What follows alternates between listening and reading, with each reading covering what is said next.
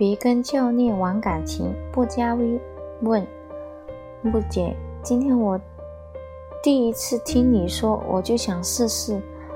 有一个问题，五月的时候学车，我和我的教练乱上了。他比我大十九岁，有家庭没孩子。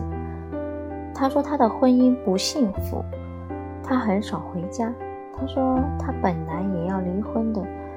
我真的特别特别喜欢他，他也喜欢我。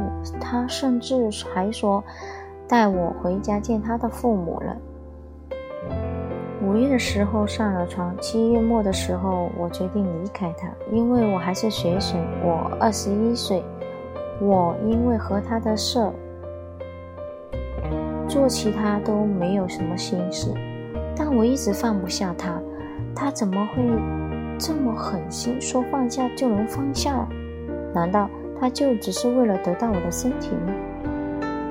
我要怎么放下呢？答：女学员就像地里的韭菜，割完了一宰还有一宰。教练大叔用的不是刀，是婚姻苦，要离婚见父母三出头，然后你就倒下了，他收完了就走了。涉世未深的女孩，别在健身房和驾校找爱情，那种地方就是乱。为什么？因为教练和女学员的距离突破了人际安全距离。常有肢体接触散发出的荷尔蒙气息，容易让女人迷乱，稍微不淡定就暧昧上了。这暧昧会伴随整个学习过程，周期性的发生。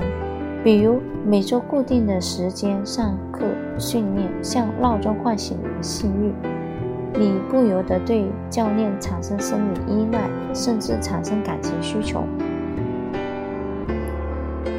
这时候，身经百战的教练开始下药。他们非常熟悉女学员的心理变化，也知道所有的女人在身体意识起来后爱听什么话。就是对你倾诉这些有经验的女性会这样想：哦，骚教练果然想上我，也不编点新鲜的台词。没经验的女性则会想：教练喜欢我，他想为我离婚。嗯。就是这种差距，让不同的女学员跟教练有不同的结果。单纯把教练当炮友而言，也没有什么损失的。你去学车交了钱，还顺带得到了教练的情感按摩和性服务，算是附加值。